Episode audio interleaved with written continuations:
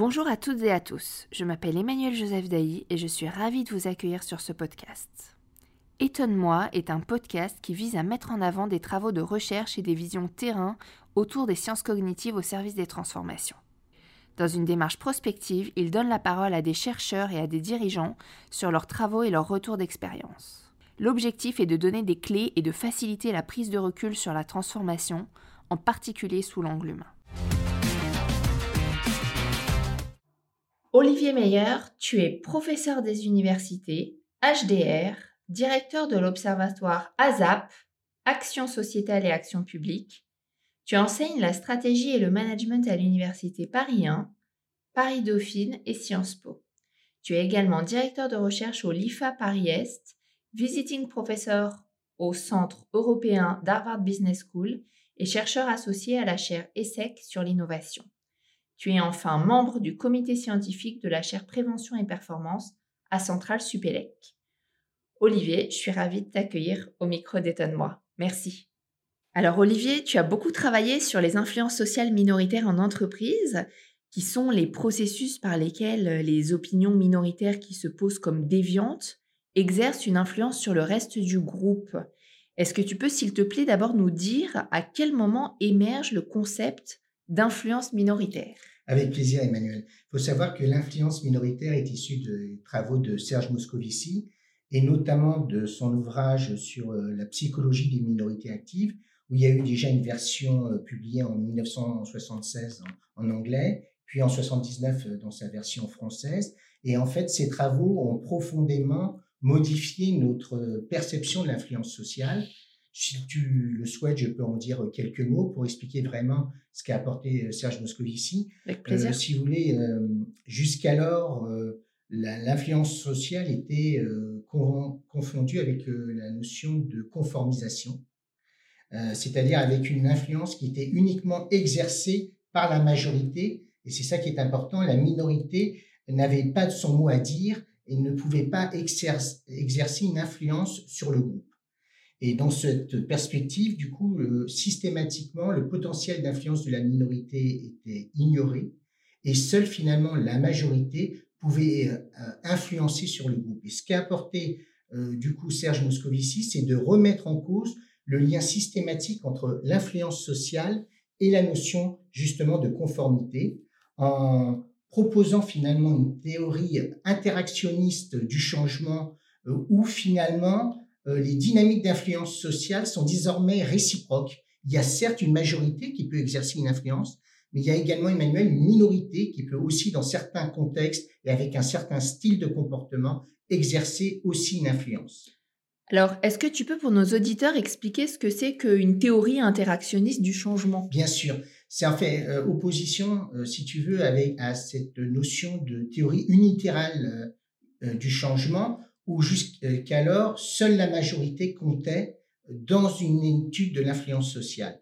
Et justement, ce qu'apporte Serge Moscovici et ses collègues, je pense ici à Doise, à Faucheux et autres, c'est qu'il va considérer que l'influence est une approche dynamique et réciproque et interactionniste au sens que dans certains contextes ou configurations, naturellement, la majorité est encore en mesure d'exercer une influence. On parlera d'ailleurs de majorité nomique, mais aussi dans d'autres contextes, la minorité peut disposer d'une norme spécifique et également exercer une influence sur le groupe.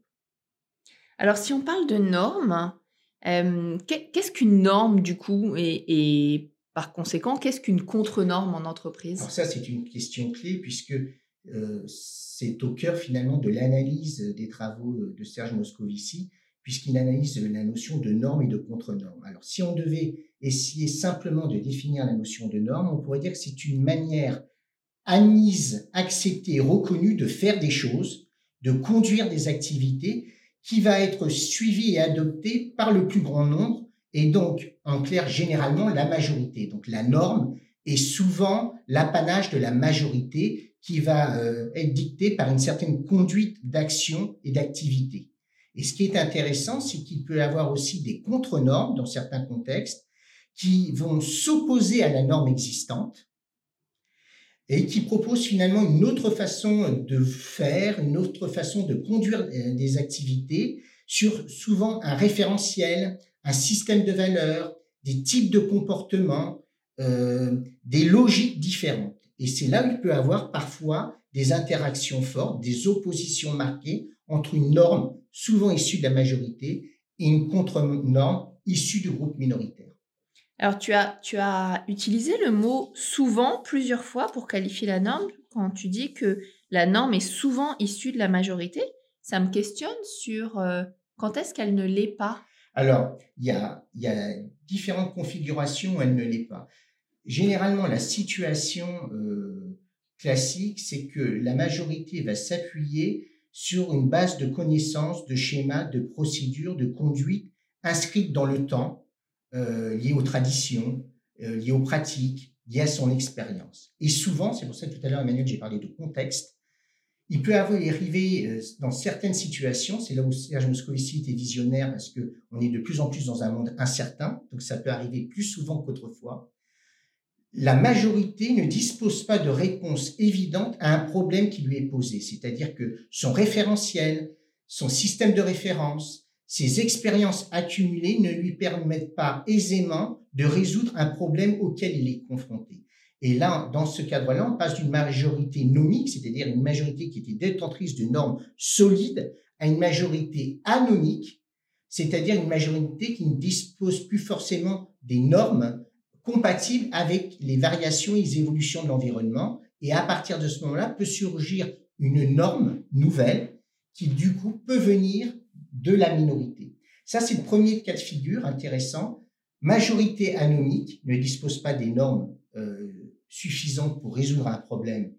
Du coup, émergence potentiellement de minorités qui, elles, vont être force de proposition et d'idées neuves. Et il y a un deuxième cas de figure que l'on voit d'ailleurs souvent aussi dans l'actualité, où une majorité reste nomique, sûre de son bon droit, sûre de ses valeurs, sûre de ses normes, mais progressivement, des groupes euh, euh au sens de minorités actives, des groupes influents, des lobbies peuvent aussi rendre compte de leur propre vision des choses, de leur propre position et rentrer dans un logique d'affrontement et d'opposition avec la majorité. Et là, dans ce cas-là, on est dans un autre cas de figure, Emmanuel, ça s'appelle, euh, Moscovici parle de conflit socio-cognitif. Donc, deux cas de figure pour te répondre. Une majorité anomique face à une minorité nomique. Deuxième cas de figure, la confrontation, l'opposition entre une majorité nomique qui est détentrice encore de normes existantes, mais qui fait face à une minorité nomique qui veut proposer une contre-norme. Hmm. Et, hum, du coup, si on parle d'influence, euh, comme tu viens de le faire, on, a parlé euh, affrontement, euh, conflit socio-cognitif, quel profil de collaborateurs on va retrouver euh, dans les catégories euh, d'influenceurs minoritaires Alors, si on le resitue dans un contexte entreprise, hein, que je pense à Julie Sterven quelque part en disant ça, je, je donnerai en fait trois types de traits de caractère qui me semblent euh, caractéristiques de ces profils d'influenceurs minoritaires. Souvent, ce sont des personnes qui ont une pensée autonome et critique c'est-à-dire où la notion de conformité ne s'impose pas à eux euh, naturellement et euh, par leur manière de, penser, de percevoir et d'agir, ils sont toujours dans une certaine forme de résistance ou de résilience. Premier élément.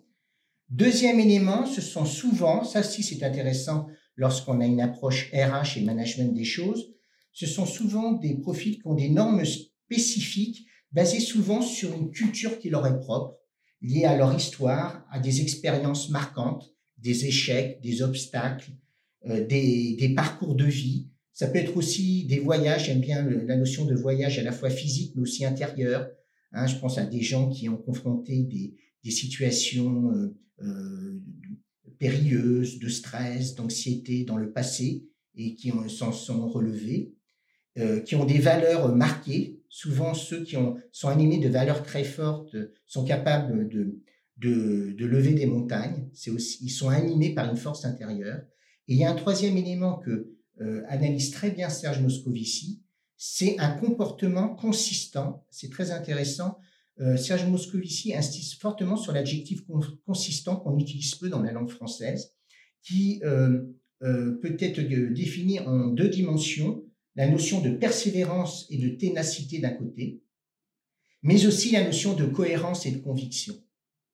Donc, si on devait résumer, ce sont souvent des êtres libres, dotés d'une richesse intérieure, souvent liée à un parcours spécifique, à une histoire de vie, souvent dynamique, souvent chaotique, sous fond fait de, de chemins de traverse, qui leur euh, euh, conduit souvent à avoir une certaine distance par rapport à des normes institutionnelles, à, des, à une légitimité hiérarchique institutionnelle qui irait de soi, et à poser souvent beaucoup de questions, à questionner le système en place, quitte s'ils ne sont pas convaincus de ce qu'on leur propose ou de ce qu'on leur dit, de le contester. Alors, ce que, ce que tu dis est vraiment passionnant. J'ai envie de te demander euh, comment on les repère, ces profils, et puis après, comment on les manage. Alors là, c'est un élément euh, important. Alors, les repérer, c'est souvent, euh, généralement, lorsque les, ces profils, en fait, ont souvent ou des résistances actives ou des résistances passives. Je vais insister sur le mot résistance passive parce que c'est celle qui est, auquel on pense moins. La résistance active, commençons par celle-ci, parce qu'elle apparaît la plus évidente, ce sont des gens qui vont faire acte de désobéissance, de refus de l'autorité.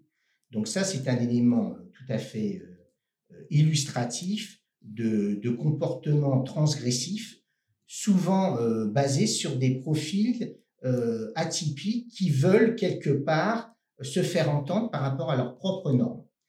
Cela paraît ça assez logique à identifier puisque le conflit qu'on évoquait tout à l'heure s'impose de lui-même.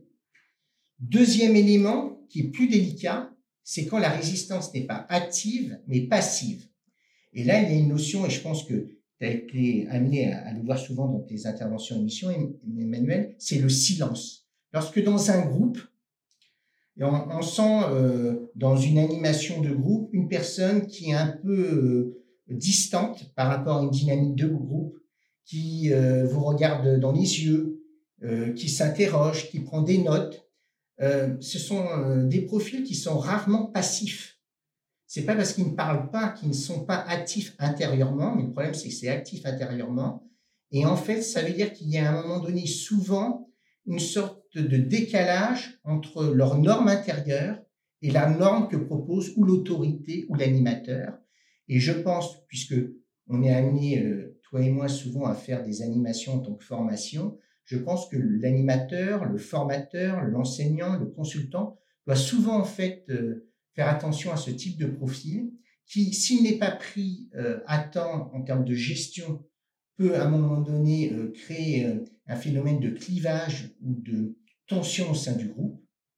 Au contraire, si on arrive progressivement à l'amener à la discussion, à l'amener à l'échange, à valoriser en fait euh, ses normes à lui, euh, ses contre-réponses, il peut être paradoxalement en fin de processus un élément dynamique et innovateur. Alors, ça m'amène à repréciser la question sur comment est-ce qu'on manage au sein d'une équipe en entreprise euh, un collaborateur dont le profil se rapprocherait de ce profil que, que tu évoques, euh, avec ces critères qui sont des critères très forts de, de pensée autonome, de pensée critique, de résistance, euh, de culture propre, de voyage intérieur. ça fait partie des, des, des souhaits évidemment recherchés par un manager et ça n'en enlève pourtant pas la grande difficulté euh, de manager ce type de profil Alors moi, je te répondrai sur cette question qui bien sûr était essentielle parce qu'elle touche au management euh, à deux niveaux. Je pense que euh, une manière déjà d'essayer d'intégrer ces profils repose sur la manière dont on présente les actions, les activités ou les missions de l'entreprise. Et là, paradoxalement, je vais pas faire appel aux travaux de Serge Moscovici, mais d'autres auteurs que tu connais bien, Emmanuel, lié à la sociologie de la traduction, qui sont les travaux euh, de Calon et Latour, avec euh, un personnage éminent qui est mort euh, récemment, et qui évoquait dans, dans son processus de traduction la notion de problématisation, en essayant d'évoquer que un moment donné, une problématisation, c'est une manière d'aborder un sujet et une thématique sous ces différentes perspectives, sous ces différents euh, volets, pour euh, faire en sorte le mieux possible à terme d'intéresser et d'enrôler l'ensemble des parties prenantes. Et je crois que l'erreur que beaucoup de managers peuvent faire au départ, c'est d'imposer une question, une orientation qui apparaisse faire d'une logique top-down, c'est-à-dire une logique un peu verticale. Et, on dit, et la hiérarchie dit souvent qu'est-ce que vous en pensez? Mais déjà, entre guillemets, le mal est fait. C'est qu'est-ce que vous en pensez? C'est on a donné la, problématique, l'enjeu, et après on anime les gens. On dit alors, qu'est-ce que tu en penses, Christophe, Vanessa? Oui, remarque. Là, l'idée est complètement différente. C'est la problématisation, c'est d'essayer en fait d'entrevoir les différents aspects euh, du problème qui est posé, c'est là où des groupes minoritaires, c'est là où des personnes déviantes, c'est là où des personnes atypiques peuvent avoir tout leur rôle et leur place, et ensemble, et on retrouve cette notion de co-construction, bâtir une problématisation commune. Et de ce point de vue-là, j'invite nos, nos, éditeurs à revoir les travaux de Calon Latour, qui sont très intéressants, même aussi sous un angle managérial. Donc pour moi, pour répondre précisément à ta question, euh, Emmanuel, le premier volet, ça serait donc la notion de problématisation et un deuxième élément euh, sur lequel je voudrais rebondir, c'est là, cette fois, reprendre les travaux de Serge Moscovici. En gros, que nous dit Serge Moscovici? Sur un plan managérial, j'entends. Il y a deux écueils à éviter, si tu veux, Emmanuel. Il y a le premier élément, qui est la notion de conformité sociale, on l'a abordé tout à l'heure, c'est non, il n'y a pas que la majorité qui peut exercer une influence, il y a aussi une minorité. Donc, la notion de lier systématiquement influence sociale et conformité est une erreur, premier point. Deuxième écueil à éviter, très, très fréquent dans les organisations, c'est la notion de normalisation, qu'on pourrait traduire euh, rapidement par la notion de consensus ou de la notion de trouver un plus petit dénominateur commun. En fait, ça, ça paraît très bien et c'est une catastrophe souvent, car souvent, ça crée souvent une sorte d'enlisement, d'inertie, car il n'y a aucune dynamique de groupe qui s'installe. Chacun, en fait, concède un petit euh, précaré, mais qui finalement ne crée pas une vraie dynamique, une vraie synergie. Et donc, pour éviter à la fois conformité sociale et normalisation, c'est là on retrouve, je trouve le lien intéressant entre Calon Latour et Serge Moscovici. Il faut d'une part encourager la diversité euh, des perspectives, qui passe en fait par euh, une volonté souvent dans des groupes. Ça, c'est une erreur que beaucoup font de managers ou de managers c'est de bien veiller à une diversité des participants.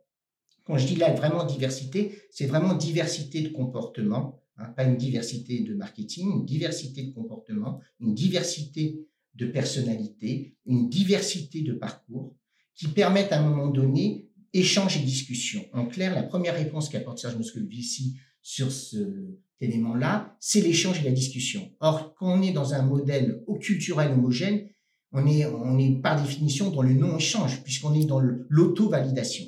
Donc, premier élément.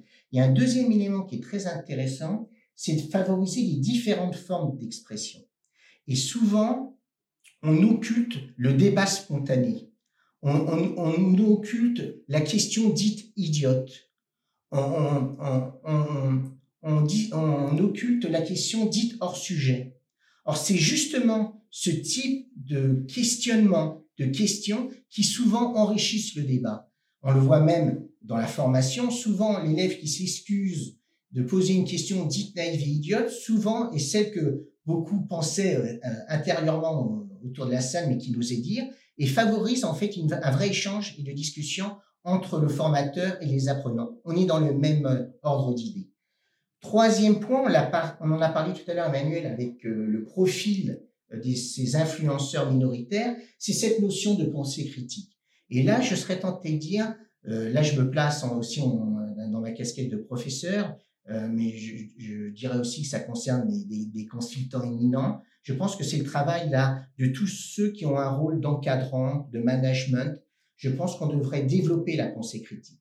La pensée critique, c'est systématiquement remettre en cause, remettre en question euh, les hypothèses, et je pense, là je prends deux secondes, si tu le permets Emmanuel, ma casquette de scientifique, je pense que des gens qui ne connaissent pas la, valeur scientifique des choses sont amenés, il y a des fois, à dire n'importe quoi sur les sciences.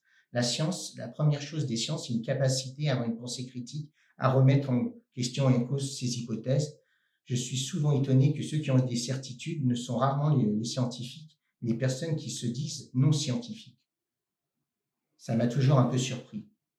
Alors, en lien justement avec euh, ce rapport à la science et ce rapport au, questionnement, euh, Moscovici dit, il me semble que les perturbateurs seraient euh, créateurs d'incertitudes.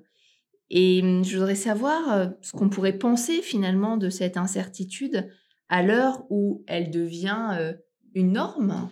Alors là, bah, tu as tout compris en fait. C'est ça le, côté génial de Moscovici, c'est qu'il la boucle est bouclée, c'est qu'il explique qu'il y a une fin au processus. Il ne prône pas l'instabilité généralisée, il ne prône pas la rébellion et la révolte. Il dit simplement deux choses, que l'influence ne relève pas simplement de la majorité, mais aussi de la minorité. Comme tu l'évoques fort bien, cette minorité peut à un moment donné, souvent j'ai insisté Emmanuel sur la notion de contexte, être créateur d'incertitudes, mais à un moment donné, quand l'innovation a lieu, quand la dynamique créatrice a lieu, cette dynamique doit être adoubée à nouveau par la majorité. Et du coup, les apports nouveaux qui ont été euh, proposés et présentés sont institutionnalisés par le groupe et obtiennent donc une forme de respectabilité. Et elle devient du coup la norme du groupe. Alors j'aurais évidemment beaucoup d'autres questions à, te poser parce que c'est très riche euh, et c'est très dense. Euh, mais il me reste maintenant à te remercier pour tous ces apports qui sont passionnants et qui ouvrent un champ de découverte absolument infini. Merci Olivier. Merci Emmanuel, c'était un grand plaisir.